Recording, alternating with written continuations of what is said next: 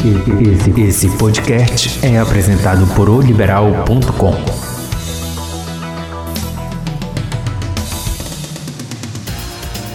Olá, senhoras e senhores, um abraço a todos, uma quarta-feira abençoada também. O nosso podcast de hoje vem trazer exatamente um comentário a respeito da continuidade do Campeonato Paraense para finalizar a sua primeira fase, mesmo com o decreto do governador e tudo que tem acontecido no país e que o estado do Pará, Belém, tem se precavido aí para a chegada do novo coronavírus.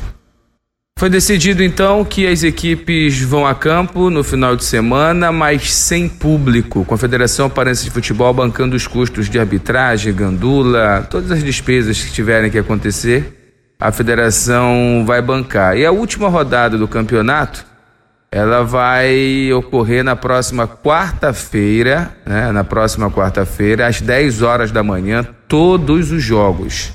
Até porque a última rodada lá vai se definir quem classifica e quem não classifica.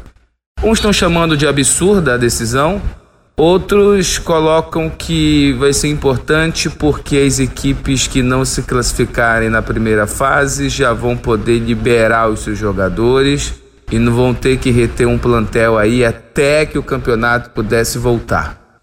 Aí, meu amigo, cada um faz a interpretação que bem entender. Se a preocupação é o coronavírus, qual o motivo então de colocar em risco os jogadores, a imprensa, os árbitros, as comissões técnicas, as diretorias de clube também, os funcionários dos clubes também, porque o médico vai para lá, o fisioterapeuta também vai, o preparador físico vai, o auxiliar técnico vai, o fisiologista vai, o auxiliar de goleiro vai, o auxiliar de preparação física. Então a lista é muito grande de quem é envolvido numa partida de futebol profissional. Por outro lado, vê-se também a questão econômica, né? Porque realmente os clubes ficarem esperando, principalmente aqueles que não vão chegar, tem poucos pontos na tabela, como é que poderia nesse momento bancar as suas equipes? Tanto é que a dificuldade financeira existe e a preocupação é grande por parte dos presidentes dos clubes, que já foi dito, inclusive pelo presidente Fábio Bentes em vídeo ontem, na internet explicando o que aconteceu na reunião na Federação Paranense de Futebol, que após serem conhecidas as quatro equipes que vão para a semifinal do Campeonato Paraense, eles vão procurar a patrocinador do campeonato, que é o governo do estado, para justamente pedir um auxílio para manter as suas equipes até que o futebol retorne com público e renda. É, gente. É iniciativa privada buscando o poder público já que o poder público, nesse momento, é o grande patrocinador do futebol paraense. Bem, assistir futebol então em Belém só na televisão. E na televisão de quem? Do governador.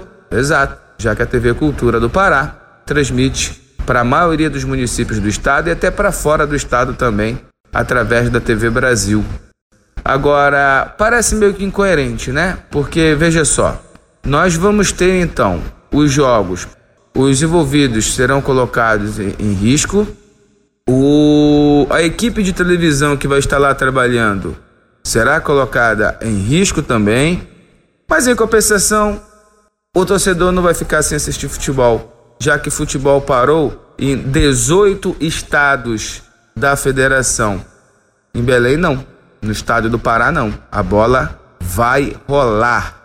Bem, que Deus nos proteja, que quem esteja envolvido no, nos jogos tenha tranquilidade de poder jogar futebol. A representatividade dos jogadores, dos treinadores, da própria imprensa esportiva do Pará até o momento é zero. Zero. Decidiram no ambiente de 4x4 que a bola vai ter que rolar. E aí eu vou parafrasear um conhecido. Manda quem pode, obedece quem tá liso. Abraço a todos.